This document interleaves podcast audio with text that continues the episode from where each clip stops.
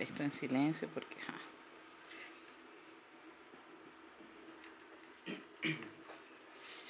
Entonces, pionera en el, eh, en el podcast. ¿Por qué? Porque vamos a comer en el podcast. Eh, nos Una sorprende, de no las sorprende. principales reglas de la comunicación de este tipo, no comer ni beber nada, pero somos qué? Somos, eh, ¿cómo que se dice? Libres. Rompemos reglas. Ah, ok. Y que venezolanos, no, libres. También. Al venezolano últimamente le gusta romper reglas. Ojo, está, está muy mal, señores, por Fuertes favor. declaraciones. Por favor, por favor. No, son- no son la mayoría, obviamente. No, no. Como Pero- to- todas las, todas las, ¿cómo se llama? Todos los eslogans que se pueden colo- que- colocar que sí, los buenos somos más, no nos identificamos con eso, inserte aquí, Por favor. por favor. Eh, nada, entonces, em, bienvenida, Gracias, Vanesca. Fabián. Vanesca. Vaneskin, para el que no la conozca, una excelente, excelente comediante. Así la conocí. No, ni siquiera tenía referencias cuando empecé a escuchar los audios por Mm. que empezaron. Porque qué pasa que empecé a seguir a muchos comediantes acá en Chile Claro. y uno de los comediantes subió un TikTok, o sea, un Ok. TikTok tuyo en, en, en Instagram. Claro, como que lo reposteó. Lo- no, vos pusiste un TikTok de, en, Instagram, Ok. de estos TikTok, que me imagino que hacéis. Y cuando lo vi dije, no puede ser. Estuve tres, se lo pasé a mi esposa, se lo pasé a mis hermanos, escuchen esta verga, es demasiado bueno. Ok. Era, la- era el, el- este, cuando la tipa te decía que, que alguien por TikTok te criticó algo. Ajá, ah, ok. por ser extranjera Ok. y le respondiste muy bonito, muy lindo y eso me encantó y, y obviamente el chiste quedó increíble. Quedó lindo, gracias, gracias. Salud. Salud por eso. Salud señores, bienvenidos a La Respuesta Podcast. Así es. ¿Cómo te va? ¿Cómo te va Vanesquín aquí en Chile? Porque tenéis poco tiempo hablando antes de, de comenzar.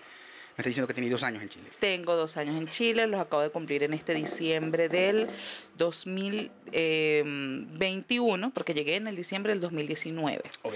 justo después del estallido Ok. y justo antes de la pandemia. Entonces, perfecto. Conozco Chile, me encanta todo, he viajado muchísimo. gracias, gracias a todos. Gracias a todos. Gracias a esas dos cositas. Pan- pandemia y, y, pandemia y el estallido, y el estallido. ¿Y justo llegando fue eso? ¿Fue, fue tener que encerrarte literalmente o, ya venías con algo, con algo preparado? Porque, porque sé que estás haciendo comedia desde hace tiempo ya. Que... Sí, yo empecé a hacer comedia en Venezuela porque yo empecé estudiando stand-up allá, Ah, en la Escuela del Humor. Eh, en la Escuela del Humor que es llevada por Alejandro Otero y Ujú. Domingo Mondongo. Entonces hay un diplomado de stand-up comedy Ok. que yo, la última, la última corte presencial la hice, me fue estupendo, conocí comediantes increíbles, emblemáticos venezolanos como Emilio Lovera, por ejemplo. Wow. Una clase con Emilio Lovera, o sea, yo, yo muero ¿Te dio feliz. clases Sí. Emilio Lovera? Emilio, así, a esta distancia que estamos tú y Wow. yo. Yo lo beso. No, yo, yo lo intenté, pero me rechazó. Entonces, no puedo hacer más.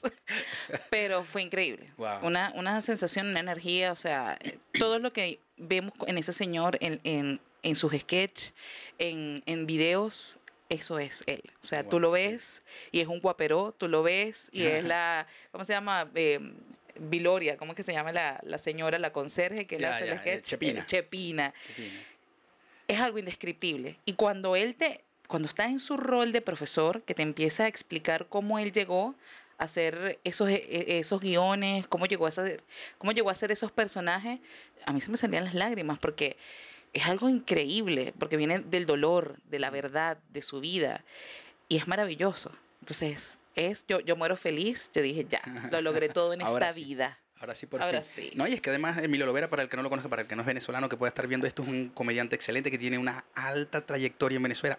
¿Son qué? Pueden ser 50 años ya. Sí, más o menos. Pueden ser más o menos 50 años de trayectoria en su como carrera de comediante. Y no solamente eh, lo que a mí me gusta de, de Emilio Lovera no es solamente esa, esa área de la comedia, sino que él es una persona que ha demostrado que es un excelente ser humano.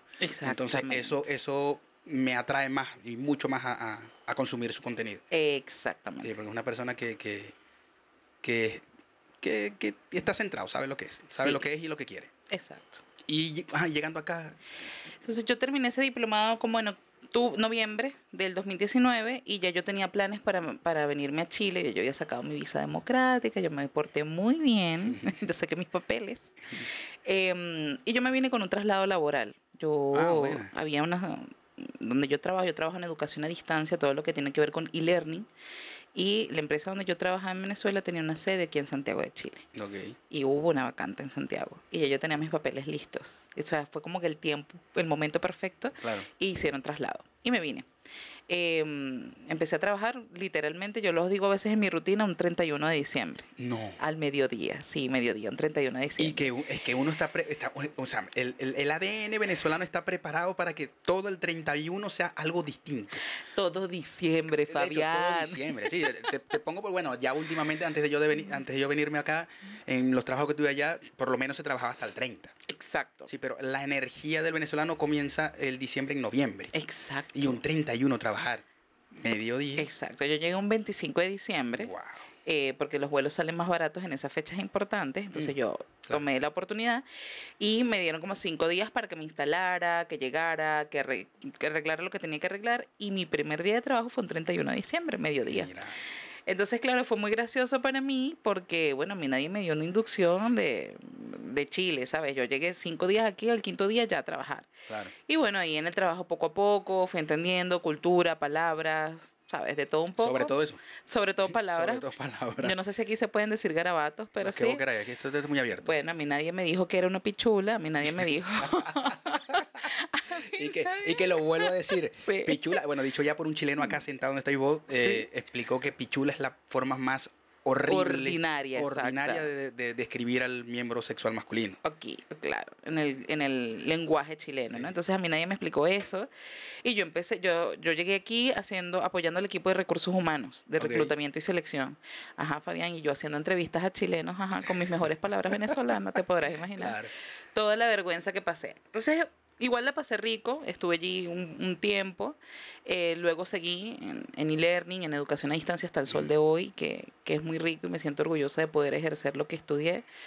Y, mm, y así ha ido avanzando poco a poco y llegó la pandemia. Entonces yo dije, nada, olvídate de, de la comedia, olvídate del stand porque cerraron todos los bares. O sea, Pero todo. antes de eso, eh, est- estando desde el 31 de diciembre, ¿cuándo comenzáis otra vez con la comedia acá? Yo comencé con la comedia eh, como en junio, julio. Seis meses Seis meses después. Siete meses después. Así es. Porque para, para mi fortuna, comediantes venezolanos se quedaron atrapados aquí en la pandemia. Gabo Ruiz Gabo, y Manuel Ángel. Manuel Ángel. ¿Los Se- conocías? eh, de referencia en Venezuela, por supuesto. Y cuando ellos se quedan atrapados aquí en Santiago de Chile, por supuesto tienen que empezar a hacer comedia porque, Mm. ajá, son reconocidos y tenían que buscar la que comer. forma. Tienen que, ajá, tienen que comer. Gracias por, que yo a veces soy muy diplomática al hablar. No, Entonces, no, aquí no, perfecto. Típico de maestra, ¿no? Que yo quiero Ajá, ajá, ajá. ser diplomática. Tienen, que- tenían que comer. Entonces empezaron a hacer como pequeños proyectos online. Uno de ellos, junto a la productora 202 Ujú. Producciones aquí en Santiago, hacen un Open Mic online, donde tú enviabas tus videos de ciertas temáticas que yo te decía, era como un concurso, y te postulabas, enviabas tus videos y pasabas como de ronda hasta llegar a un ganador. Así fue, yo me inscribí, fui pasando de ronda, fui pasando de ronda. De mil personas, gané. Guau, no, esa, no lo sabía. No lo Te sabía. lo juro que no lo sabía. Ah, bueno. Porque como te digo, te conocí fue por ni siquiera alguien dijo, mira, este es Van Skin. No. Claro. Vi, te vi, me enamoré de tu, de tu forma de hacer chistes y dije, no, no, aquí tiene que estar. Bueno, de ese Open Mic online, el ganar en pandemia, sin yo haberme montado una tarima desde Caracas, para mí fue muy importante. Porque sentí que en el peor escenario mundial para la comedia, para el Mm. stand-up y para el entretenimiento en general, Claro. había una luz. ¿Sabes? Yo, yo digo, creo que soy buena en esto. Mm. Y con ese, el, el premio era presentarte con Manuel Ángel y con Gabo, abrirles un show aquí estando en Santiago. Y pasó. De cuando llegamos a fase 2, fase 3, ellos hicieron un show presencial y yo les abrí el show. Perfecto. Ahí los conocí, se empezaron a abrir las puertas, la gente empezó a, a, a conocer mi comedia, mi estilo, y de ahí no paré.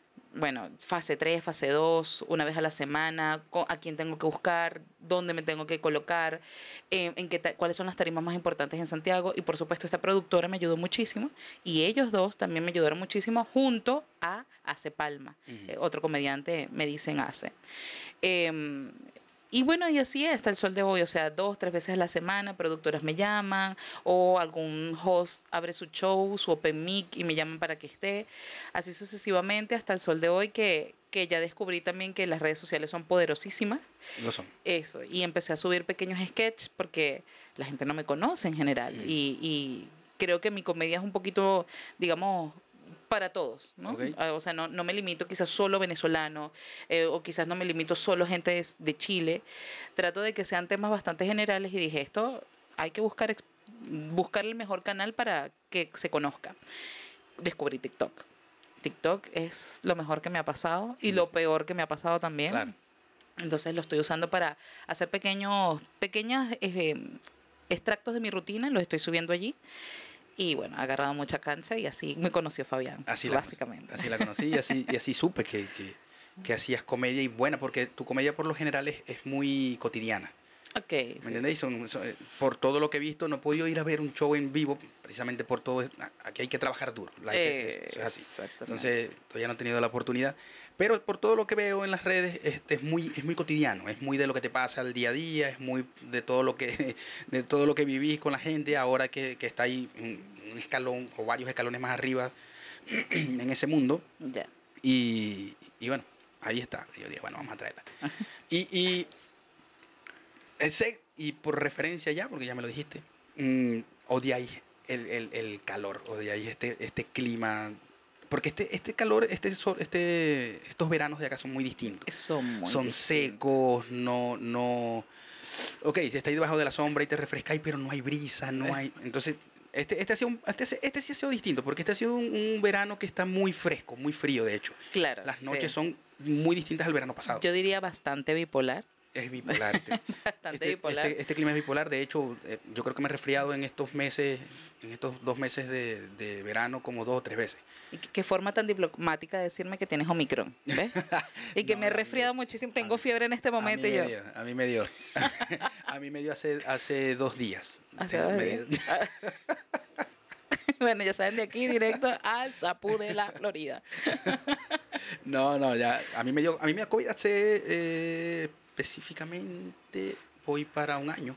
Sí. Porque me dio más o menos para esta fecha, marzo. Marzo. A mí me dio en noviembre del año pasado, justo antes de mi cumpleaños. Ah, bueno, pero todavía tenéis, entonces tenéis chance de que repeláis contagiar el- a otros. No, no, No. de, que, de que repeláis el que está ahora, porque... Sí, igual yo me puse la, la tercera dosis en enero, algo así, en diciembre. Ujú. Entonces yo dije, nada, este es el momento. A mí no me vuelve a dar. ¿Y la cuarta dosis qué pensáis? ¿Si queréis- si te la vas a querer poner?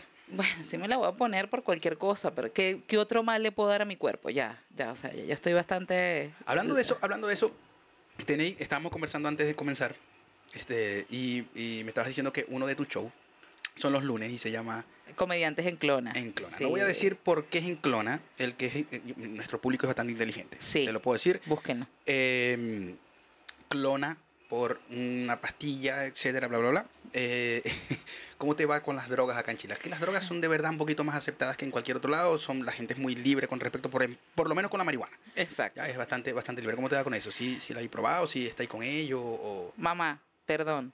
Lo siento mucho, mamá. No quería que te enteraras así. Sorry, pero señora mamá Van Skin, sorry.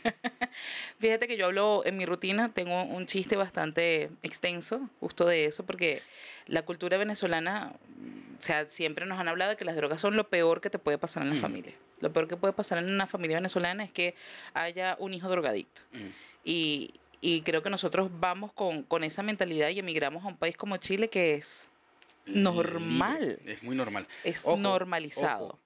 En la cultura venezolana, para que no es venezolano, el que fuma marihuana es el drogadicto más Lo drogadicto peor. y es lo peor que puede Lo pasar a la peor. familia. O sea, el marihuanero ese. Exacto. el que el de la plaza, el que se está muriendo, el que no logra una carrera universitaria, el marihuanero es.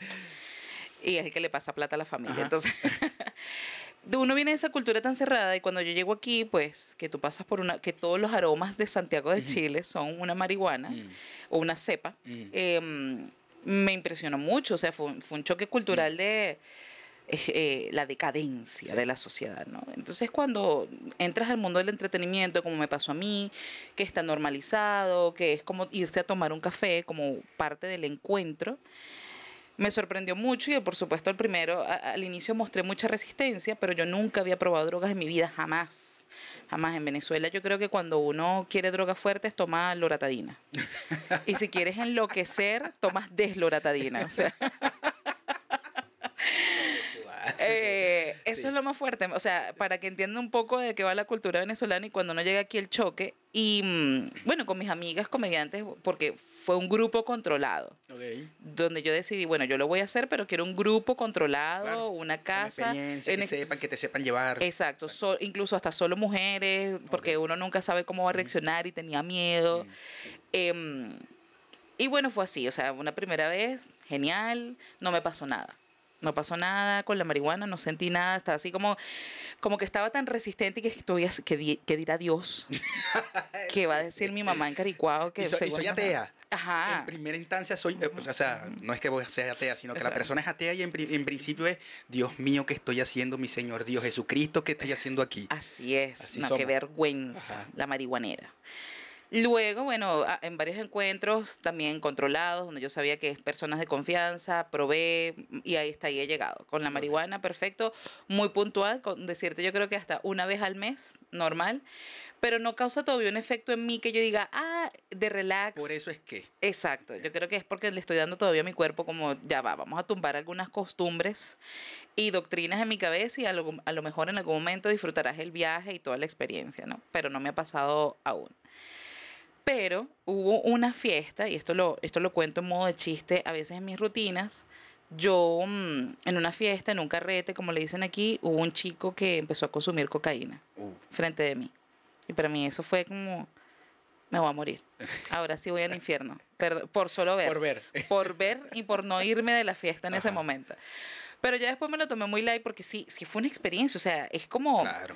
Yo me sentía en... ¿Viste de Wall Street? Sí. Con Leonardo. Así. O sea, yo, yo sentía que esto, esto íbamos a enloquecer. Y yo no consumí. Y me ofrecieron. Ujú. Y yo dije, estoy orgullosa porque dije que no. Increíble. Claro, bueno, eso es distinto, es una droga fuerte, es una droga que de verdad sí ya actúa de manera distinta que como lo que actúa la marihuana. Yo Eh, digo en mi chiste que es como conocer una celebridad. Porque la cocaína aparece en todas las noticias, la cocaína siempre está y es como que tú no sabes si existe hasta que la ves y yo, señora, deme un autógrafo, porque sí, sí, la cocaína sí existe. Porque uno no sabe si es, parece, parece al Bitcoin, a las criptomonedas. Coño, esto es ¿Dó- es verdad. ¿Dónde están? ¿Dónde ¿Quién- están? ¿Quién quién- las maneja? Claro. Este, solo, solo conozco a los colombianos que hablan de esto, que hay como 532 series en Netflix, pero nunca la había visto. Y es tal cual, tal cual, certificado. Es como aparece en, la, en Narcos de Netflix. No he Eh, podido, no he podido, no he podido, im- o sea, mi cuerpo todavía no, mi, mi mente todavía no me da para empezar a ver ese tipo de series. No, No. sé por qué no me, no me llama la atención. Yo no me engancho con todas, son porque todas son muy parecidas. Entonces, si ya vi dos, es suficiente para referencia de todas las demás. Con respecto a, a series así de, de, de narcos y, y drogas, Ozark. Ozark. Sí, Te- no la he te visto. la recomiendo. Me la en Netflix. la. Ozark. O-Z-O-R-K. Todo- O-Z-A-R-K. Me la he recomendado full. Increíble, increíble serie. eh, maneja cada personaje de una manera tan tan increíble que te metéis con el personaje. Los odiáis, los amáis, los, les tenéis miedo. O sea, Claro. es increíble, es increíble. Eh. No, sí, con respecto a esto de- del choque que nosotros tenemos acá, a mí me pasó igual. Yo todavía no la he probado. No la he probado. En la marihuana. Todavía no, no, no. Y no estoy, no es que esté reacio, sino que Exacto. tal cual como vos pienso de que tiene que ser en un ambiente controlado. Exacto. Una vez saliendo de, de, de Bellavista, íbamos mi esposa, un amigo y yo, y nos habíamos tomado una cervecita. Muy bien. Y caminando nos encontramos con alguien que estaba vendiendo eh, quequitos o eh, pasteles, ¿cómo se le dicen? Brownie. Sí, pero Happy Brown. Happy Brownies. Entonces yo dije, ¿será que lo probamos? Todos nos miramos, todos dijimos, vamos a darle. Pero después mi amigo un poco más, más em, menos o más pragmático ok. empezó a buscar por internet y decía que mientras la persona esté con alcohol en el cuerpo No es se peor. recomienda, exacto. Entonces no es recomendable para el que no lo ha hecho, de hecho. Entonces, bueno, di- decidimos no hacerlo, fuimos Así un poquito es. más conscientes. Pero el choque es este, el choque es que uno llega y dice, verga, marihuana, no, es ah, marihuana, así todo el mundo ya el que se drogaba era el peor. Y aquí te das cuenta de que al médico que va, te ve la piel, te ve la pierna, te ve el- ese, ese señor cuando sale de allá, se monta en su carro y se fuma su, Así es. su porro de marihuana. Entonces, es- es. a, ese, a ese punto está la marihuana acá. Sí, exacto. Mi, yo, yo tengo amigas que sus jefes del trabajo le compran marihuana a mis amigas. El gerente le compra marihuana al analista y le va bien en su trabajo. Obvio. Así ese nivel, porque es normal, es Sí. normal. Yo, yo no lo quiero normalizar en mi vida. Incluso para mi show yo nunca, o sea, ni licor ni ningún tipo de estupefacientes antes de subirme a un show, eh, porque realmente es una sensación de pérdida de control. Y mm, no lo quiero. O sea, está bien para un momento muy puntual recreativo, pero no quiero normalizarlo en mi vida. Así como que, bueno, a cada rato que me sienta sola o un problema así, voy a recurrir a la marihuana. Que sea no. como el escape, ¿no? Exactamente, no quiero que sea mi escape. Este, así que bueno, lo, lo he probado puntualmente como para no morir y decir que no lo No probé, probaste, claro. em, pero ya. Eso Yo, es yo hay ciertas cosas que sí dije, no la voy a probar y quiero mantenerme firme hasta que hasta que me muera. Y por ejemplo, las drogas duras, no, de No, verdad no las quiero tocar. Y el día que las vea, te lo juro, te lo juro que me va a pasar lo mismo. Me voy a poner a temblar, voy a poner, porque, porque ese, ese gen venezolano, como dije al principio, está todavía ahí, ¿me entiendes? Y es el, el- Mira, yo veía la cocaína y en mi cabeza empezaba con droga, sin droga, con droga, sin droga. Para los que no sean venezolanos, busquen esta publicidad. Vayan a YouTube y busquen con drogas sin droga para que, para que vean. Y, y, y, y que en mi cabeza está el que probablemente no es el que, ay, tengo cocaína allí. No, es que tengo cocaína allí y puede llegar la PDI, que es, el, que es la PTJ, actúa PTJ 6 CPC venezolano. Y va a llegar la, va a llegar la Estás PDI, en el a- momento incorrecto, en el momento incorrecto. Tal cual, porque me- tengo amigos que, por ejemplo, en Venezuela les pasó, estaban con personas que estaban fumando marihuana y por no, aunque por estar allí estuvieron presos. Entonces, entonces, eso, ese es mi pensamiento también. Acá, Claro. bueno, acá yo he visto personas con su, con su cigarro de marihuana y no pasa nada, pasan al lado de los nada. carabineros y no pasa nada. Pero es ilegal. Yo lo, yo lo, yo, o Es- sea, es sigue siendo, ajá, es, una ambiguo. cosa bastante rara. Es ambiguo porque la ley dice como que, eh, o sea, termina siendo todo como parte de algo medicinal, pero no la puedes sembrar, pero puedes tener 5 gramos, pero este mejor no la consumas, pero, Pero mejor sí. revéndela. Entonces es así como que, bueno, pero Chile, todo bien en las leyes. Ajá, o sea, es raro. Sí, es rara, es rara, es rara, son raras las leyes.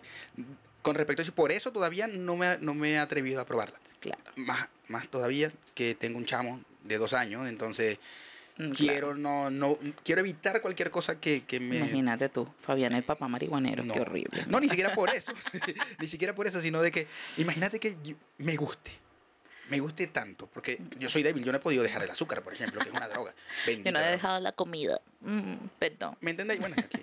No sé si vas a querer este Sí, vamos a probar. probar. Permiso, señores, vamos a probar una mandoca. Miren, mandoca para el que no sea Increíble. maracucho, porque, es porque muchos que puedan estar viendo no sean de, de mi región o de Venezuela, porque esto ya se extendió a toda Venezuela en general. Esto nace, nace en Maracaibo, en el Zulia. Es, es una masa de, de harina con... Hay diferentes formas de hacerlo. Hay, hay- hay con plátano, se le echa plátano y se le echa también panela. Ujú. Panela, para el que no sea venezolano, es, es la chancaca. La chancaca aquí. Acá le dicen chancaca. Y se, bueno, se hace una masa y se hace esta formita, que es, que es como una gota. Aquí, es como una gota. Entonces, bueno, sabrosa, a mí me encanta. Increíble. Soy fan. Gracias, Maracaibo. Gracias, Van Skin. Ella fue la que lo trajo. Sí. ¿Nos sorprende? No nos sorprende, me encanta comer. No, y, y- y volvemos a lo mismo. Esto es azúcar. Sí, claro. Porque es, es muy dulce. Tiene clavitos dulces. Eh, sí, bueno, de- de- depende de donde lo prepare. En mi casa, mi abuela, es la harina normal, le raya queso, le, le pone papelón derretido, la chancaca derretida, y le pone em, estas semillitas, como anís estrellado, eso, el anís estrellado. Y a veces, em, no, sí, le rayaba queso, queso blanco duro, y así. Y no le echado. mira, esta creo que no tiene. Pero el plátano maduro, el plátano que aquí le dicen el plátano. Ah, se me fue el nombre, porque es el plátano verde grande, no es el plátano banana, no es la banana, no es el. Este. Cuando está muy maduro, se, se liga con la masa. Dios mío, Increíble. queda increíble. Increíble. Este fue el corte. Comamos con Vanesquín y Fabián. A y mí la me- comida acá con, con la comida chilena. ¿Cómo te, cómo te la lleváis? Mira, una vez en invierno tenía mucho frío y dije quiero una sopa, quiero un caldo caliente. Y bajé al minimarket chileno que está allí y pedí una sopa y pilla. Porque en mi cabeza, No. sopa y pilla, si empieza por sopa, tiene que ser algo líquido. Y esto creerán que es un chiste, pero es real. Y cuando me dieron esos pastelitos, para mí en mi cabeza, pastelito andino sin relleno, yo dije, esto es una mentira. Ustedes, ustedes que están vendiendo chile, esto es una mentira. Pero, o sea, en general, yo siento que eh, incluso el mismo chileno, tú le preguntas a, a varios, te dicen un plato, el plato típico de Chile, ¿cuál es? Y no, no, hay. No, hay uno. No es que no sepan, sino que no hay uno en específico. Exactamente. Entonces, claro, a mí me ha ido bien. Por ejemplo, a mí me, yo no soy. Y bueno, perdón por lo que voy a decir, pero a mí, yo no soy muy comedora de arepas. Yo no soy fan de, la, de las arepas. Yo soy más team pan. Okay. Entonces, claro, cuando conocí la marraqueta fue amor a primera vista, coño, es algo muy práctico para el desayuno, entonces me... El sabor es intenso también, es sabroso. Exacto, a mí me encanta una marraqueta con su aguacate, su palta, o sea, me, me, gusta bastante. Entonces, yo creo que de la gastronomía chilena, cosas puntuales que he probado que me ha gustado. Una marraqueta, por ejemplo, la sopipilla con pebre, que es como nosotros le decimos al picadito de, gallina, exacto, picado de gallo. Me gusta. Eso es como que lo puntual. no he probado el, el bueno, si te gusta un poco la, la no tiene nada que ver, pero es dulce, etcétera. El pastel de choclo. Claro, el pastel, de, choclo. Yo soy fan del pastel de choclo, no puedo comer huevo, ya la gente lo sabe. Ah, muy pero eh, yo, eso lleva un huevo duro en el medio. Mm, eh, fuertes declaraciones. Sí, fuertes declaraciones, pero yo se lo saco. Muy bien, eso es importante. ok, entonces, no, no, no, no me huevo, pero el pastel de choclo es increíble. Es una, es una mazamorra de, de, de maíz. De maíz. Lleva carne, lleva pollo, es increíble, me encanta. Y, y, humitas, también he probado humitas, que son como unos bollitos venezolanos, mm. pero más dulces. Al contrario. ¿Te parece? Ah, yo he probado humita dulce. No, entonces no son humitas, la humita es salada. Perdón, Chile, no sé qué probé. ¿Qué estoy comiendo? El bollito, normal. Estarías probando el bollito venezolano, que es dulce. Ay, no, yo probé humitas, que, humitas de choclo, digamos. Exacto, es, que, es, que, son las mismas venezolanas, solo que acá son saladas. Saladas. Dulces. Ay, yo probé unas O sea, son, son, son, tienen el sabor natural del, del maíz. Del maíz, exacto. En Venezuela es más dulce, es mucho más dulce. Claro. Bueno, no sé qué probé, discúlpeme, pero eran, yo a mí me lo vendieron como humitas, yo no sé, vine a pasar pena para acá. quizás el que lo hace, el que hace la humita es, eh, la hace más dulce. Exacto, ese que le echa azúcar, vamos a pensar Pero sí, Chile, Chile este, tiene cosas buenas, sí, pero como era un país que apenas se está abriendo al país, eh, Chile es muy joven al estar abierta al al extranjero, a todo lo que vaya llegando, a, mm. apenas ahora se está empezando a conocer la comida venezolana, la colombiana, la peruana siempre ha estado porque la peruana está muy cerca. Pero en general la comida chilena no es muy amplia. Yo creo que... Es buena, pero muy amplia. exacto, yo creo que también eh, habían otros extranjeros aquí desde hace mucho tiempo que nosotros, que los venezolanos, por ejemplo, los peruanos y los colombianos. Son como las primeras oleadas extranjeras que llegaron aquí y esa es la, como que la gastronomía que se conocía. Y ahora llegó la venezolana y también, como tú dices, están ampliando mm. horizontes y en, cada esquina hay una arepera aquí. Esto es increíble. Yo, por ejemplo, que tengo, tengo dos años, yo no extraño nada de comida venezolana porque yo todo, todos los mini markets los tengo cerca. A mí no me hace falta queso blanco duro rallado. En mi casa, eh, más como samba aquí de fresa que, que en Venezuela. sí. Sabes que a mí me provoca un cocosete, yo lo bajo y me lo compro, algo que en Venezuela no pasaba. Entonces, yo no extraño la gastronomía venezolana porque aquí hay demasiada. Sí, sí, aquí está, está copada. Exacto. Está copada. Y no es que sea malo, yo por acá no, tengo mucho. En la zona donde yo vivo no hay mucha. No se ve, de hecho, ni siquiera em, eh, de estos carritos ambulantes donde puedes ver y comprar comida, comida venezolana. Pero sí, Chile, sobre todo en el centro de Chile, está, está muy, muy, muy, muy copado de comida venezolana. Así que, bueno, extrañarla difícil. Exacto. Y acá estáis sola, Vane, ahora que estamos hablando de extrañar y eso. No, yo me vine con mi novio. Mm, emigramos juntos, así que esa es mi red de apoyo. qué bueno. Y yo aquí tengo a mi mejor amiga. Ella se emigró mucho antes que yo, mm, dos años antes que yo. Entonces tengo a mi novio y a mi mejor amiga aquí en el mismo país. Pero de familia, uno que otro primo lejano, ¿sabes qué? Esa familia que obligas a verlos aquí porque, porque es lo único que tienes. Claro. Y mm, obviamente me hace falta mi mamá, mi abuela me hace falta increíble. O sea, es algo, además que mi núcleo familiar es muy, muy apegado. O sea, nosotros vivimos en una casa de cuatro habitaciones, en una- un apartamento de cuatro habitaciones, ocho o siete personas. Era mi abuelo, mi abuela, mi mamá, mi hermano, mi hermana. Eh, mucho tiempo vivimos con mi papá y teníamos una prima también, y yo. Entonces, siete, ocho personas siempre estuvimos en la casa por temporadas, ¿no? Había temporadas donde alguien se iba, por ejemplo, como mi prima, que se iba a estudiar, volvía. Ok. Y así sucesivamente, pero siempre fuimos una familia donde había muchas personas en el hogar. Y la matriarca obviamente es mi abuela. Entonces esa, ese tipo de cosas se extraña, porque ahora yo estoy en un apartamento de dos por dos. No, no tiene cuatro habitaciones. Claro. En Venezuela habíamos adoptado un perro. Entonces imagínense, ocho personas más el Más el perro. Eh, es, es ese, digamos, no es que extraño la dinámica, porque tampoco es que era muy sano, ocho Mm. personas viviendo en hacinamiento. Me imagino, me imagino esa, esa, esa, esa pelea por quién agarró qué de la nevera. Eh, totalmente. Y además que somos tres hermanos, entonces yo soy la mayor, eh, y era complicado. lo llevamos, la madurez te hace respetar ciertos límites, Claro. pero al inicio no fue tan fácil.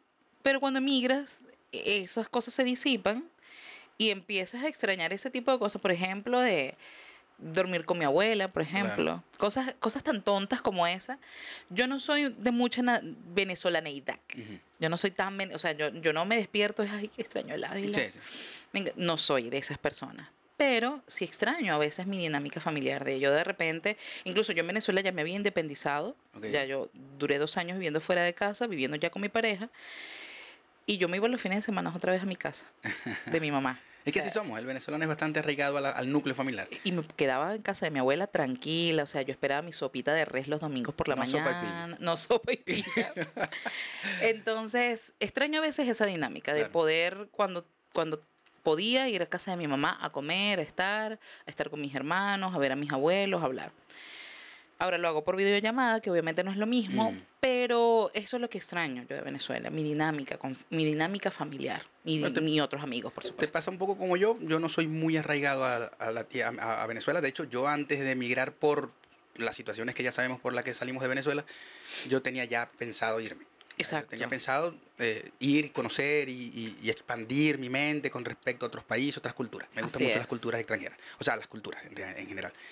Y yo soy el maracucho menos regionalista que existe. No sé si habéis ¿Qué? visto. Bueno, la misma cara de todo el que se sienta aquí. Muy, muy, muy. No, yo no tengo nada de regionalista, no, no, no, no sé, no me nace ser Claro, regionalista. exacto. Eh, me pasa. Y, y tengo la ventaja, eso sí, tengo a mis papás, a mi mamá y a mis hermanos acá. Entonces, Qué no tengo problema, mi rico. esposa también. Eh, l- bueno, mi esposa sí, sí está solita aquí. Ella- más que todo soy yo el, el- el- el apoyo en ella. Claro. Pero sí puedo entender lo que me decís, porque precisamente también llevo eso mismo. Sí, sí extraño, soy también, siento cierto orgullo por Venezuela, porque Venezuela es un país Claro, hermoso, con todo lo que tiene, la gente tiene un corazón enorme, grande, con sus Sí. defectos, etcétera, pero ahí estamos, somos, somos muy buenos. Pero bueno, me pasa eso. Yo, yo soy muy feliz. De hecho, eh, bueno, no, me iba a meter en política, pero no. Eh, bueno, vamos a salir del hueco y nos vamos un poquito a la comedia. ¿Cómo es tu forma de hacer comedia? ¿Cómo, cómo, eh, la pregunta, ¿cómo es tu dinámica para crear? Ok. Yo soy maestra de profesión, yo soy educadora de profesión. ¿Ok? Y ¿De qué- eso, ¿A qué nivel? eh, yo no, educación universitaria. Yo no, Ah, bueno. yo estudié en, en la Universidad Católica Andrés Bello, Ok, una mención que se llama Ciencias Pedagógicas, perfecto. que es lo más extraño, porque no es, no es como la profesora de historia, profesora de geografía. Ciencias Pedagógicas es como la profesión de la Barbie, sé lo que tú quieras ser. Así uno sale Ya, de, esa mención. Entonces, aquí te damos unas herramientas pedagógicas, tú ve a ver cómo las pones en práctica en tu vida. Ok. Tú puedes ser gerente, tú puedes estar en una empresa, tú puedes ser maestra de primer grado. Si tú puedes especializarte en un área, tú puedes entonces ser profesora de historia. Tú ves qué haces con estas herramientas pedagógicas.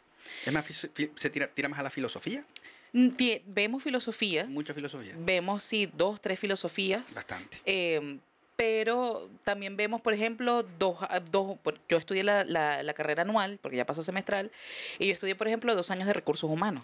Ok, Entonces sé de capacitación, sé de, reclutamiento y selección, pero también vimos dos años, por ejemplo, de educación, lo que aquí se llama parvularia o de niños. Entonces digamos que te dan varias herramientas, no profundizamos en una, sino usted se especializa luego donde usted quiera ir. ok, perfecto. Yo me especialicé en educación a distancia, todo lo que tiene que ver con e-learning. Ok. Esa es mi base, ¿no? E- Educativa. Y me di cuenta que yo para emprender cualquier cosa en mi vida, yo necesito leer primero, yo necesito documentarme, necesito ver y tal. Y eso me pasó con la comedia. Mi historia de comediante no es como la mayoría que yo era la bochinchera del salón, yo era la, ajá, la que saboteaba la clase, yo era la nerda de mi salón. Yo era la semanera, yo era la delegada, Mira. yo era muy buen estudiante, que sacaba buenas notas, siempre en el cuadro de honor, o sea, ese era mi... mi- No es nada el perfil de un, de un comediante. Nada. un poquito. Por lo general el, el- el perfil del comediante es el desordenado, el que no le gusta estudiar, el que le gusta más bien hacer reír, el, el, el bochinche, como decir. Exactamente. loco. Entonces, claro, con ese perfil yo me di cuenta, bueno, si esto, pero siempre en mi caso pasaba que cuando yo iba a una fiesta o estaba con mis amigos, que lo cuente Vanesca, que ella, ella lo cuenta, ella, ella lo Claro, cuenta mejor, claro. que ella le pone picante, ¿qué tal? Un- un- mi vena maracucha por ahí salía a la luz. Tiene, tiene, tiene su- sus ancestros, cercanos. Ancestros Sus cercanos. abuelos son, son del, del Zulia. ¿De, Exacto. de parte exactamente? ¿Sabéis? ¿Lo recordáis? Eh, algo frío. eh, em, Frío en el no, Zulia. o sea, se llamaba así la calle, calle frío, Valle- Valle, Frío. Valle Frío es una, sí, es un- Eso. pero es en Maracaibo. Exacto. Ah. Valle Frío, Sí, Valle Frío. eh, mis abuelos, exacto, de ahí. Y obviamente, cuando sale este diplomado de stand-up comedy en, en la Escuela del Humor. Me acuerdo que yo trabajaba en Laboratorios Vargas yo, y trabajaba en el área de calidad de vida. O sea, yo era la que ayudaba a armar las fiestas en la empresa. Ok. Porque como no había mucho para pagar, había que recurrir al salario emocional. Entonces, mi departamento se encargaba de hacer las mejores fiestas con el poco presupuesto que había para que los empleados estuvieran contentos, a pesar de recibir un salario no, que no era Mm. muy suficiente, ¿no? Económicamente suficiente. Entonces, yo hacía, por ejemplo, torneos de dominó. Entonces, con, con mi equipo de trabajo. O sea, mi trabajo era hacer feliz a otro. Con Qué los difícil. difícil. Claro. Con el poco de y, y además que era así en Venezuela, o sea, 2016, eh, no, ya, ya era 2018, 2000, sí, 17, 18. Mira, Vanesca, hay este par de servilletas y este vaso con cerveza y con esto tienes que armar una rumba el fin de semana, ¿ok? Y, era, y éramos un equipo de trabajo increíble, increíble. La líder del área, mis otros compañeros, hacíamos cosas increíbles con lo poco que teníamos. Cuando sale este diplomado, es mi entorno, este trabajo donde me dicen, Vanesca, lo tienes que hacer porque tú eres muy buena echando cuentos. Ok. Y eres muy buena en esto de, de, de aliviar las situaciones de tensión con, con risas. Pero es algo que tú no ves interna, o sea, yo no lo reconozco, de, de Claro. uno de primera mano no lo ve, pero te lo van diciendo otros y tú, tú sigues creciendo y te lo van diciendo, te lo van diciendo y ves personas de otros núcleos, de uno del trabajo, uno de la familia, que te dicen esas cosas. Claro. Y cuando sale el diplomado, todo el mundo, tienes que hacerlo. Llevamos por la tercera corte y me inscribí. Y yo soy maestra de profesión, o sea, yo soy educadora. Y yo necesitaba una estructura y cuando tú vas estudiando comedia te das cuenta que necesitas estructura. Es Mira que hace un cuatro, disculpa que te interrumpa, No hace como unos tres, cuatro episodios para atrás, yo dije que el comediante no necesitaba aprender nada. Y así es como se acabó el podcast. Muchísimas gracias. Claro, de hecho, eso me lo dijo un, un compañero comediante, un amigo comediante que tengo, que me dijo, quiero estar en el podcast porque quiero debatir eso, porque estoy en contra de lo que vos decís. claro. Y yo, bueno, no, no, no es que no necesite, sino que, por ejemplo, Emilio Lovera no necesitó estudiar, porque él tiene algo nato Exacto. en él que, que le hace ser lo que es. ¿Me Exactamente. entiendes? Pero habrán, habrán algunos que sí necesiten. O sea, no es que me se rea la idea de que sí tenemos que aprender, ojo, lo quería dejar claro. Claro, pero Sorry. e- e- es que no lo tienes que estudiar, pero el sistema te lleva a tener una estructura. Claro, claro. Un, una historia cómica, un inicio, un desarrollo, un cierre. Y así es el stand-up. Tiene una premisa y un remate. No existen secretos. O sea, no es que tienes que estudiar una carrera universitaria para entender esto. Claro. Pero para ser un buen comediante, tú tienes que tener esta estructura en tu cabeza. No, es lo mismo echar un cuento cómico, que es lo que pasaba en mi caso, que era como, digamos, mi talento innato, que a mí me parabas en una tarima y yo, bueno, así fue el divorcio de mis papás. Y la gente se reía. Claro. No es lo mismo eso a decir, bueno, yo voy a hacer reír a la gente y esta es mi fórmula. Y cuando yo empecé a estudiar eso en la escuela, yo entendí, bueno, mi cabeza de maestra, mi cabeza de educadora, que necesita un inicio, desarrollo y cierre, va con esto. Hay unas herramientas pedagógicas que yo, que yo me traigo para acá, para la comedia, y me van a funcionar. Porque hay diferentes herramientas para rematar, Mm. hay diferentes herramientas para crear una premisa. Y para yo hacer comedia, o sea, yo para crear un chiste es eso. Hago un cuadrito, una tablita de Excel que digo con qué emoción me conecto, cuál es el tema con que quiero hablar, cuál va a ser la herramienta que voy a cazar, la herramienta cómica que voy a conectar con mi premisa. Esa es mi forma de crear chistes. Wow. Y, y claro, Ya entiendo por qué me quedé. pero es la forma que a mí me Claro, funcionó. Sí, sí, es tu forma, claro.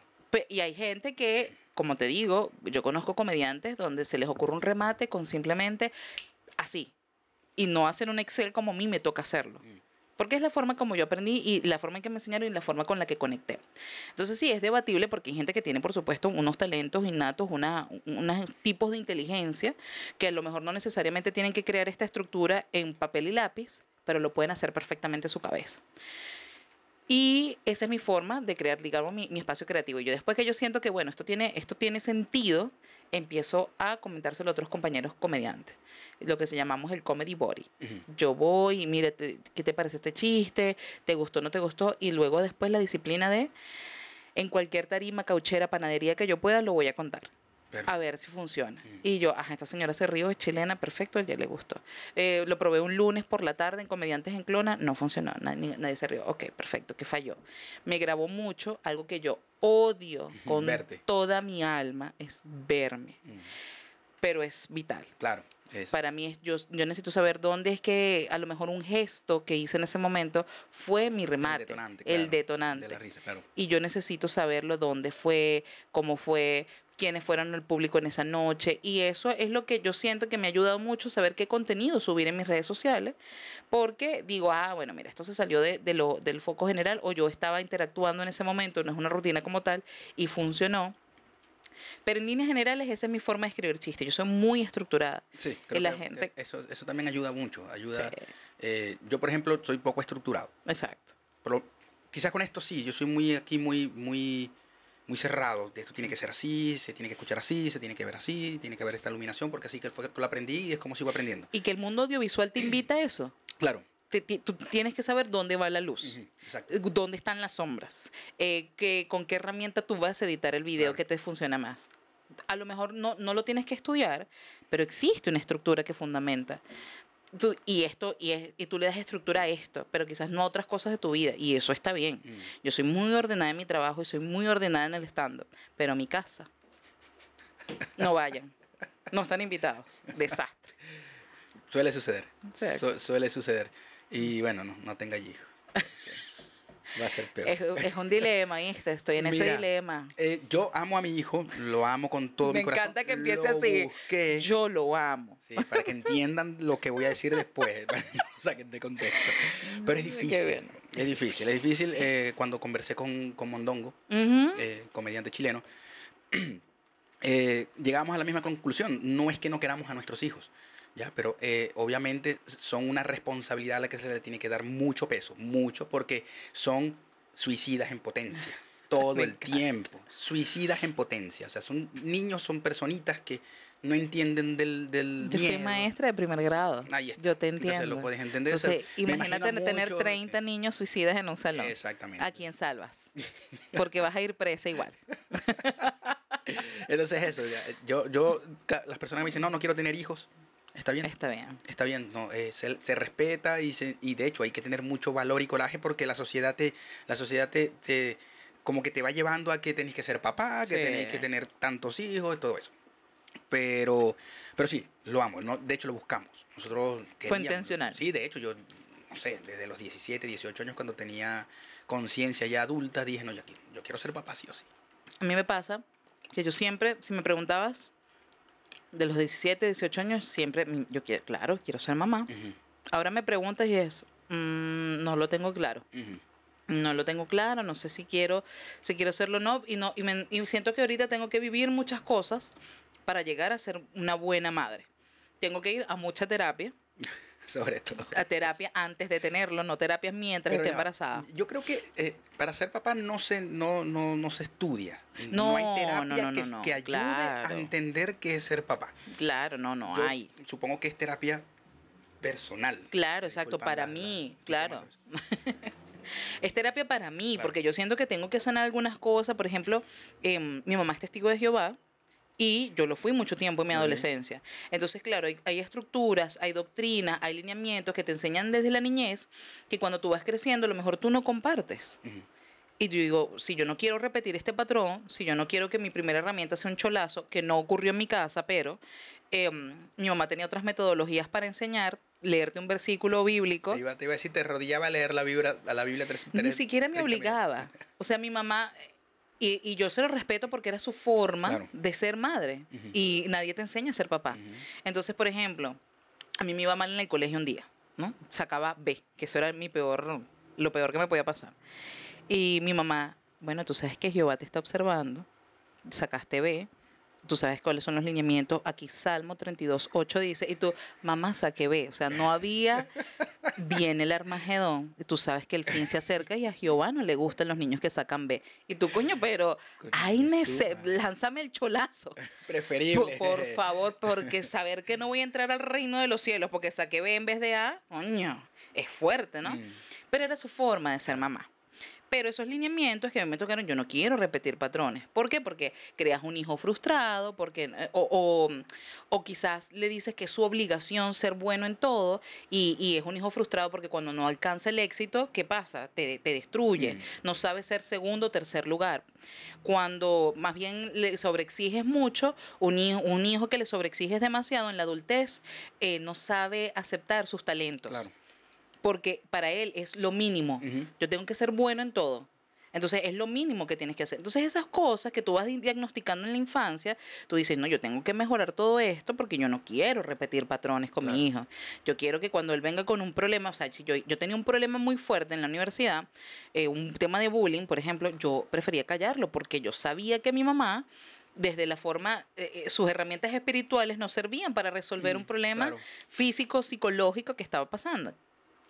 Em, entonces esas cosas, uno la, yo por ejemplo soy muy creyente de la terapia, de la psicología, ese es mi mundo, el mundo de las humanidades. Yo soy muy creyente en esto para mejorar y ser un buen, o sea, el mejor padre que tú puedas ser. Claro. Em, no tener un hijo simplemente porque ya, ya llegué a los 30 y qué va a pasar conmigo, ya mis ovarios se van a poner piches y no. O sea, no, no, no creo en eso. Prefiero entonces adoptar. Adopte un perro adopte un perro y sea feliz con su perro y, y ya. ¿Adoptaste un perro? Adopte, un, perro. un perro. o sea, les recomiendo que si a ustedes les cuesta sanar como estas cosas personales, no quiero decir que con un perro va a mejorar, pero antes a veces de... Sí. A veces sí, pero antes de procrear, antes de tener un hijo, adopte su perro. Y vea qué cosas tiene que sanar, porque disculpa que tú tienes hijo, pero no, no, es, no es tan diferente em, cuando tú tienes, o sea, una responsabilidad. Claro, el primer paso, un perro y después tenga el hijo. A eso me refiero. Vamos por grados de dificultad. Exacto, pasemos los mundos. Pasemos los mundos, exactamente. En, las maquinitas, como decíamos nosotros antes. Exacto. Tocaste el punto de la religión. ¿Cómo, con respecto a eso, seguís siendo religiosa o te alejaste de eso? Porque el comediante, por lo general, toma una actitud atea. ¿Por qué? Porque le es más, le es más fácil hacer un chiste con respecto a la religión, por decirlo, por decir un punto, eh, siendo ateo. Claro. Porque no te va a afectar. ¿Ya? Eh, ¿Cómo te va con eso? A mí me afecta. Sí, Yo no hago chistes de religión. Todavía. Claro, pero, porque tengo que sanar. Espiritual. Y ahí empiezas cuando un, proceso de cuando tú vas creciendo y además te dedicas a la comedia, tú tienes que aprender a separar conceptos. Ser religiosa no es lo mismo que ser espiritual. Claro, 100%. Exacto. Entonces, cuando yo llegué a este punto donde yo no, yo no me siento a gusto en una religión, me, eh, me salgo, como me desasocié de eso, yo no me siento cómodo ahorita como comediante siendo chistes de testigo de Jehová. Porque no, no quiero ni de testigo de Jehová, ni, bueno, a veces me lanzo unas con los católicos porque me agrada, pero trato de, no, no desde la ofensa, sino de hechos reales, desde la noticia, digámoslo así. No es, no es que esto, ustedes particularmente son estas cosas, por eso, porque no me siento cómoda, porque cada quien con su creencia, ¿no? Em, y hasta el sol de hoy, como mi mamá es testigo de Jehová, yo no quiero que ella se sienta ofendida por un chiste mío, aunque yo le he explicado que es un chiste, y que un chiste para ser bueno no puede partir de la ofensa. Pero yo sé que a lo mejor no le va a caer bien. Ni a ella ni mis hermanos. Entonces yo lo que hago es evitar ese tipo de chistes y cuando los quiero hacer, escribirlos de una forma que no se puedan sentir ofendidos, sino que el problema es conmigo que literalmente que es así. Claro. O sea, yo, yo puedo decir en mi chiste, yo soy testigo de Jehová y por lo tanto eh, sé mucho de la Biblia, sé religiones y me encanta un timbre y un citófono. Ese es mi chiste. Y me meto conmigo, mismo, claro. exacto. Porque yo soy la del problema. Mm. Pero no, los testigos de Jehová son. O los católicos les encanta tal cosa. No, o sea, ustedes con su tema sigan practicando lo que estén practicando, que esa es la verdad para cada uno de ustedes. Claro. Pero esta es mi emoción de lo que viví al respecto. Claro. Y por allí me voy. Pero si soy creyente en Dios. Sí, total, total, total. Hubo momentos, ese, ese momento de, de desaso- desasociarme entre eh, madurar y decidir, oye, no es que no deje de creer en Dios, si hubo como una etapa nublada donde creo o no creo, este, qué es lo bueno, qué es lo malo. Eh, hasta qué punto creo que esto es bueno y hasta qué punto creo que esto es malo. Por ejemplo, las drogas. ¿No? Ok. Entonces, te vas cuestionando cada cosa y te das cuenta, de, bueno, que no es que existe un, un único concepto de Dios, eh, pero mi conexión espiritual es eso. O sea, yo, por ejemplo, soy muy creyente de la astrología. A mí me encanta un pedo de signos. Y eso, mi mamá, o sea, me imagino lo que debo odiar ese, ese o sea, punto. yo creo que entre en su top 3 de cosas que no permitiría Jehová jamás está el tema de los signos. Y de mí- primero. Y exacto. Y ese es el primero. Y a mí me encanta el tema. Yo, y que, que, mira, ¿qué signo eres tú? Libra, típico de Libra. Así. Yo soy Libra, por cierto. Eres Libra, Ajá. ¿ves? ¿Qué pasó con Libra? Contame un poquito. ¿Viste? Es que lo, mira, ¿ves? ¿Viste? Ya mi ojo está afinado. Los libras son geniales. Claro, pues estoy aquí, obviamente, no, pero decime la verdad, Vanesquín. Los libras lo que pasa es que es un signo de aire volátil. Un poquito, una gente volátil. ¿Me estoy equivocando, Fabián? No, No, me estoy equivocando. Pero es que, viste, a mí me encanta este pe. Mira, pues hay que una vez, este, esto ya lo conté creo que una vez, pero bueno, vale la pena, estamos hablando de eso. un día yo voy a la universidad porque yo- mi papá tenía un libro como de este color, así, explicaba todo lo que, cada signo en todos los aspectos que puede hacer, todos. Y yo dije, esta verga será verdad. ¿Será que es así? Y Yo le- leí el libro, había muchas cosas que sí, habían otras cosas que yo decía, pero ¿por qué me dicen esto si yo no soy no así? soy. Bueno, los, los que creen en eso te, te pueden explicar el por qué. Y yo voy a la universidad y a todos mis amigos, yo tengo un grupo de amigos como de 5 o 6 personas, y a todos les leí su signo. Y todos quedaron como, oh, wow, sí, Sí. wow". Ey, ojo, eran unos capítulos por cada signo de, de, no sé, 15 hojas y todas se las leí completas. Maravilloso. Resulta que todos, a todos le leí el signo que no era, y todos conectaron. Me encanta. ¿Me? Me encanta esta historia. ahí fue donde yo dije, ok, ya va. Vamos, a, vamos a ver qué está pasando. Porque yo era de los que antes de salir tenía que ver a Hermes, a ver qué decía Libra para yo ir a la universidad, porque mi mamá era eh, Mi fiel. abuela es fanática de Hermes y antes de yo ir a la Lo que pasa es que escuela. Hermes se, sabe- se parece mucho a Chávez, se conoce más. sí, y son del mismo día, del mismo signo. Bien, Leo. Hermes y Chávez son Leo. Todos los leo, mi hermano, no está ahí. No, pero los Leos son increíbles. Yo digo esto de todos cool. los, pero son cool. Pero a mí, a mí me encanta esto porque sí hay patrones. No debes, o sea, no, no todos los libras son volátiles. Por ejemplo, incluso el libra es el signo más equilibrado de los 12. Entonces, si son volátiles porque son un signo de aire, bueno, porque tienen estos ciertos, ciertos patrones, pero inciden muchas cosas como por ejemplo tu crianza. Inciden muchas cosas como por ejemplo el tema generacional. No es lo mismo un Libra que haya nacido en los años 60 que un Libra que haya nacido ahorita que sea centennial, por ejemplo. Mm. Entonces todas esas cosas inciden, tu ascendente, tu luna, dónde está tu casa, tu sol, tu componente, pero hay patrones. Señora Vanesquín, todo lo que está diciendo Vanesca es... Mi mamá. eh, Hola mamá, ¿qué tal? Mírame predicando, ¿viste? Lo que pasa es que no estoy predicando lo que tú quieres. gusta. pero estoy predicando. Em, pero a mí me encanta, me encanta un problema de signos y, y eso mm, a mí particularmente no es que soy fiel creyente, como yo creo que de mi mala experiencia de creer ciegamente en algo no me llevó bien. que claro, que cada cosa tenéis que ponerle el ojo. Exactamente. Entonces de esto tomo lo que me gusta, lo que entiendo, yo, lo que me sirve y lo pongo en práctica. No es que, ay, si Hermes dijo en la mañana que me tenía que vestir de anaranjado, yo no salgo de otro color. Bueno, mi mamá es así. Yo me acuerdo que, que mi mamá tenía que decir, mira, ves que Libra se tiene que vestir hoy de amarillo. Yo, mamá, no me gusta el color amarillo. Odio el color amarillo. Horrible. No puedo color. salir con color amarillo. No, yo me estoy ahorita simpatizando con el color amarillo y el naranja porque también no me gusta. Yo odio los colores que sean muy chillones. Sí. Muy, muy chillones. O sea, el amarillo, el naranja fuerte, así, el verde Mm, los pollito. odio. Yo odio los colores pollito. Los colores pollitos. Verde pollito, amarillo pollito, el rosado pollito. Esos pollitos, esos colores pollitos. Todos pensando en que un verde pollito. Es que vos no te mm, acordás, no sé si pasó en Pollitos Caracas, de pero- colores, claro, que sí. eso fue una locura. Una locura. Se me Porque- murieron los tres, claro, también. no los maté yo. No tuve, pero sí veía cómo los vendían en cajas. En... Sí, sí los tuve. eso. Qué horrible, ¿verdad? Mamá no sabía, no tenía conciencia. No, no quería su pollito de color. Le dije una sola vez a mi mamá que quería un pollito de color, solamente me miró. Porque mi mamá sí no, mi mamá sí es de, la de las cholas, no es de la que va a Chola. leer ningún versículo, aunque es hiper mega católica. Exacto. Ah, bueno. Yo también me desligué de la, de- hablando de la religión, me desligué de las religiones. No, Exacto. yo crecí en un ambiente católico, pero católico Apostólico extremo, romano, sí. exacto. Sí, de que sí. sí, el- Domingo, domingo de misa. Domingo de misa, 6 de la, de la mañana, o si no, 6 de la tarde allá. Yo tenía, si estaba jugando fútbol, no, tenía que vestirme para ir a jugar. Claro. Eh, pero me desligué, bueno, por razones personales, por lo que puedo empezar a pensar de todas las religiones, etc. Ujú. Estoy en un peo de saber si, si existe o no ese ser supremo. Y Claro. estoy descubriéndolo. Pero Ay, bueno, no sé, pero eh, ahí estoy. eso, todos tenemos nuestras etapas. Ahí vamos.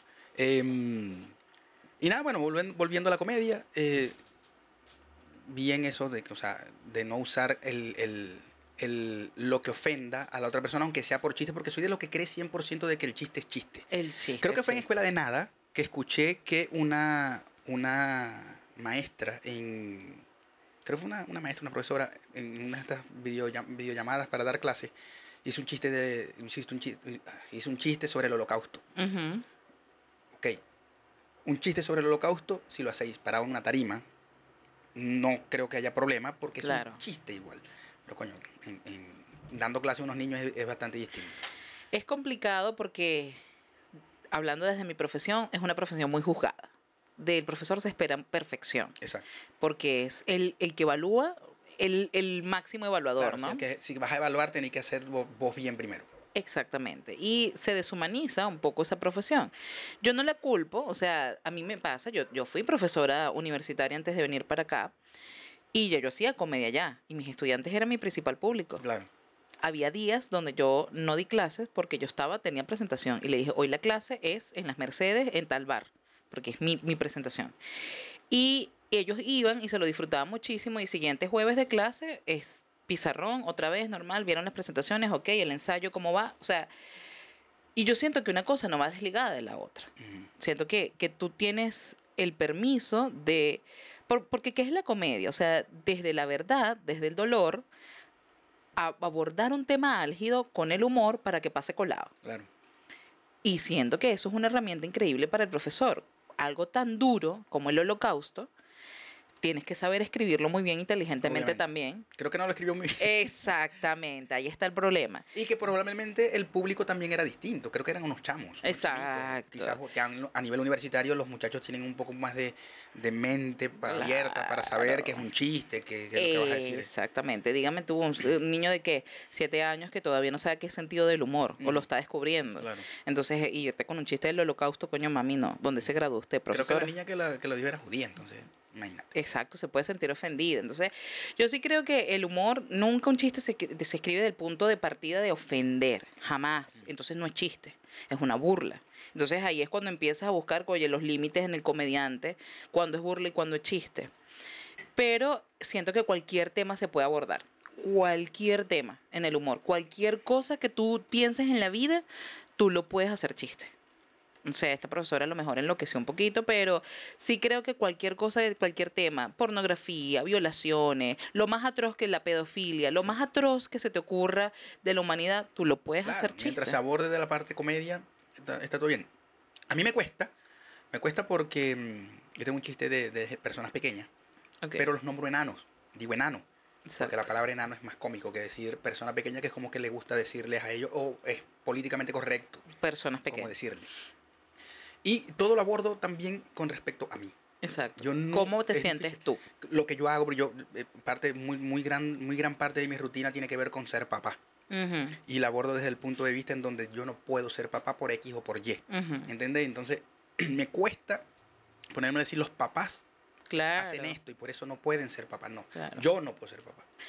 Porque todavía me cuesta eso. Claro. Para no, para no sentir que estoy eh, sobrepasando los límites de otra persona. Exacto. A mí, a mí me pasa eso con cierto chiste, pero hay chistes, por ejemplo, yo tengo un chiste de los hermanos, porque me tocó.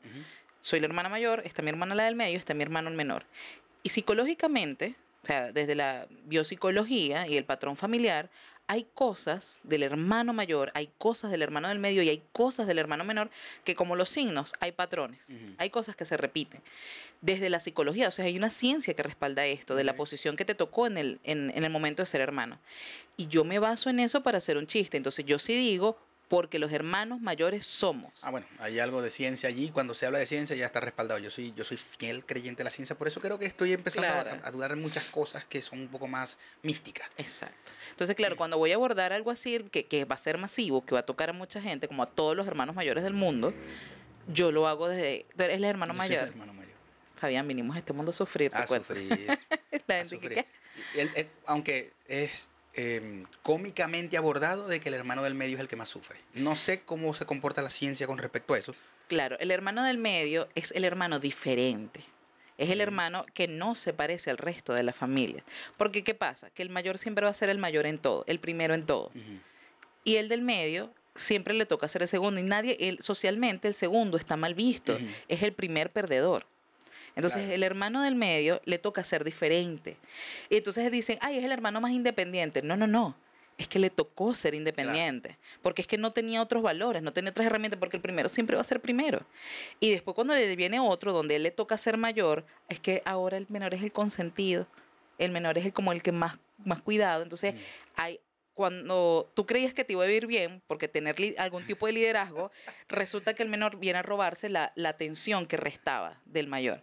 Entonces, la pasan mal, si digo que los hermanos del medio la pasan mal por este tipo de cosas, de este tipo de patrones, de, por ejemplo, el hermano menor, cuando dicen, no, es que el hermano menor no le compran ropa, es verdad, hereda muchas cosas del hermano mayor, que ya las usó.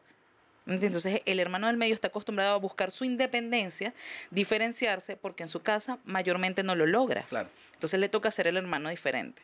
Eh, si el hermano mayor estudió medicina, el hermano del medio quiere estudiar artes el hermano. Totalmente lo, contrario para. Ah, en tu casa sucedió lo con.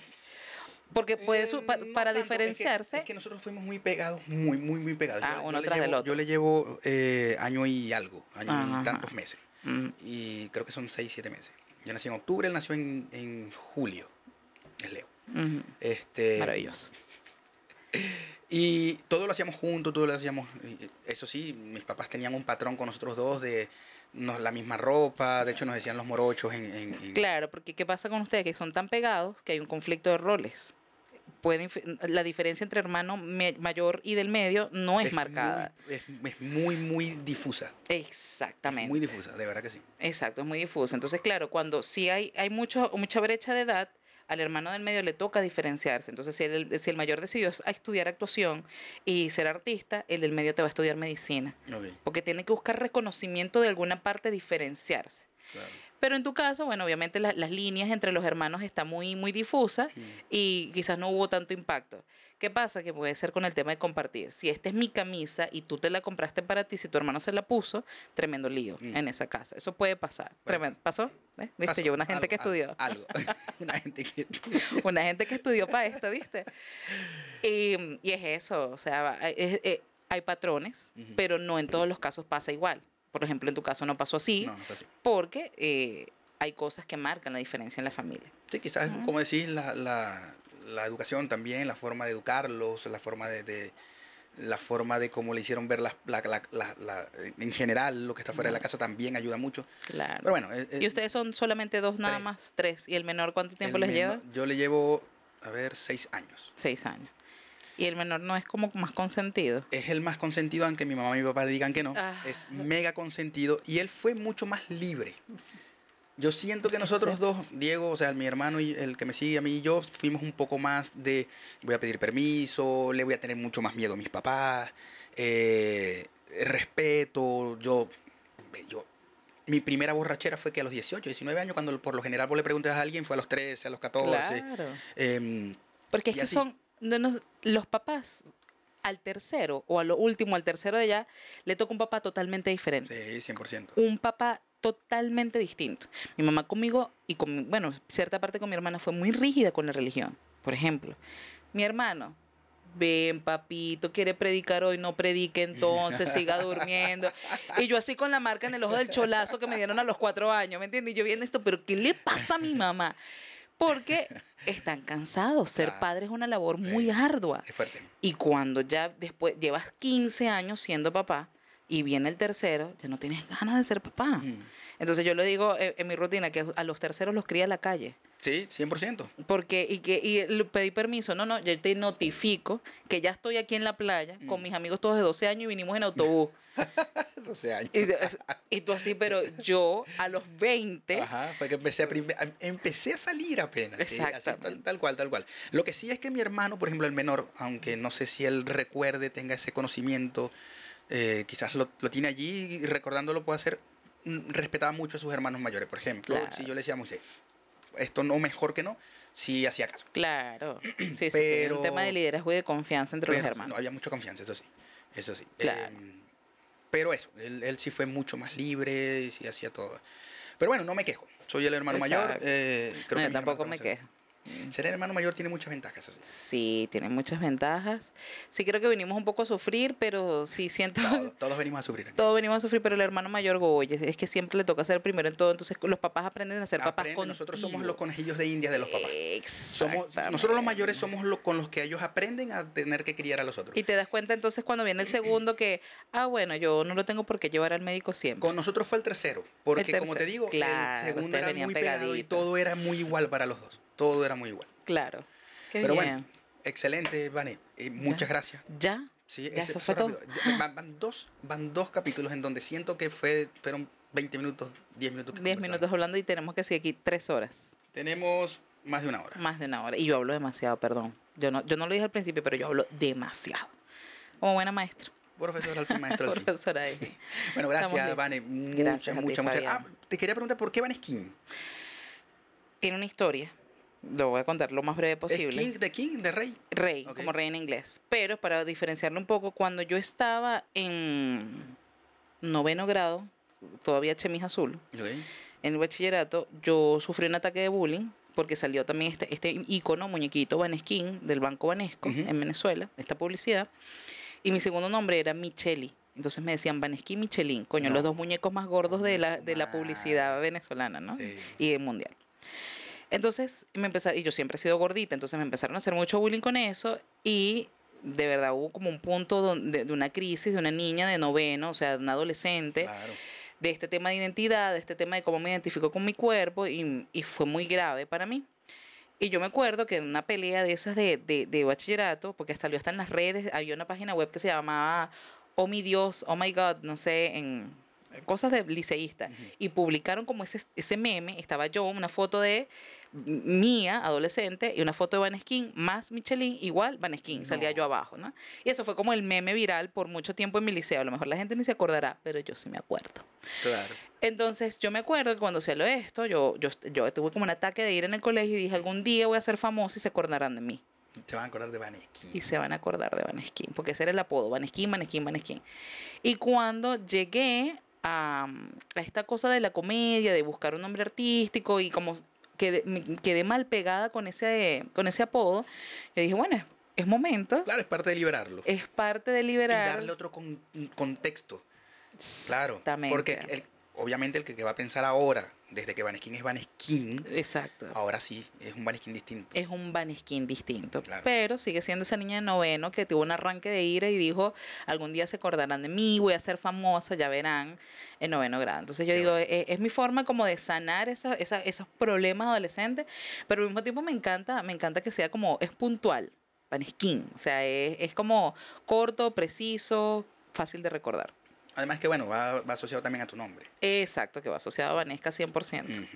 Perfecto, bueno, fue Vanesca, Van Skin, pero la Van Skin famosa. La Vaneskin bien, la Vaneskin sana. Es que la otra también era, era, era una Van Skin bien, solo que los otros te veían mal. Exactamente. O sea, no fue tu culpa. No, no fue mi culpa, pero vamos a darle, como tú dices, otro contexto y ya. Perfecto, perfecto, vale. Señores, gracias por estar aquí. De nuevo, gracias a Vanesca por estar con nosotros. Eh, también gracias a todos los que estuvieron pendientes y a Fela. Fela. Fela, cuéntame Fela, más. Arroba. Fela-creativa. Fela creativa. guion bajo. Fela, guion bajo creativa. Si no te metes ahí, no vas a saber lo que tiene guion eh, Fela y no vas a querer tener todo lo que tiene Fela. Muy bien, ya ingresando Fela ya mismo. Entonces, bueno, pendientes por allí, señores. Gracias y suscríbanse, coño, suscríbanse. Miren, Ya, es demasiado gratis. suscribe. Ya, no puede ser más gratis. Yo no sé qué, haya más, qué, qué es más gratis en el mundo que suscribirse no, a- no, al bendito botón de suscribirse en. YouTube. Yo, yo lo hice esta mañana antes de venir.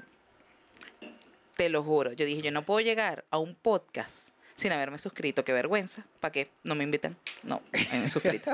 Bueno, miren, ya, ya, ya, ya lo hizo. ¿Te costó? No, para nada. Fue súper Señores, sencillo. por favor, es gratis. Así que bueno, nos vemos en un próximo episodio. Chao. Buena, Vane, buena, Vane, buena, Vane. ¿Qué tal? Uh, ya. Bienvenida al mundo real. No, ya escucho diferente. no, está increíble. Me encantó esta conversa. Son buenas y a mí me Sí. encanta. A mí me encanta, por eso es que lo hago. O sea, de verdad que soy. Me volví adicto Al a esto. Sí, me volví adicto, adicto a esto. Este, yo te voy a, te voy a pedir como una lista de lo básico que hay que tener porque a mí sí me sirve. Yo no, no creo que un podcast. Ah, quería un poco. No, no, no creo, no creo que. Porque exige disciplina. No. Y ya, hasta cuándo llenándome de cosas. O sea, las presentaciones,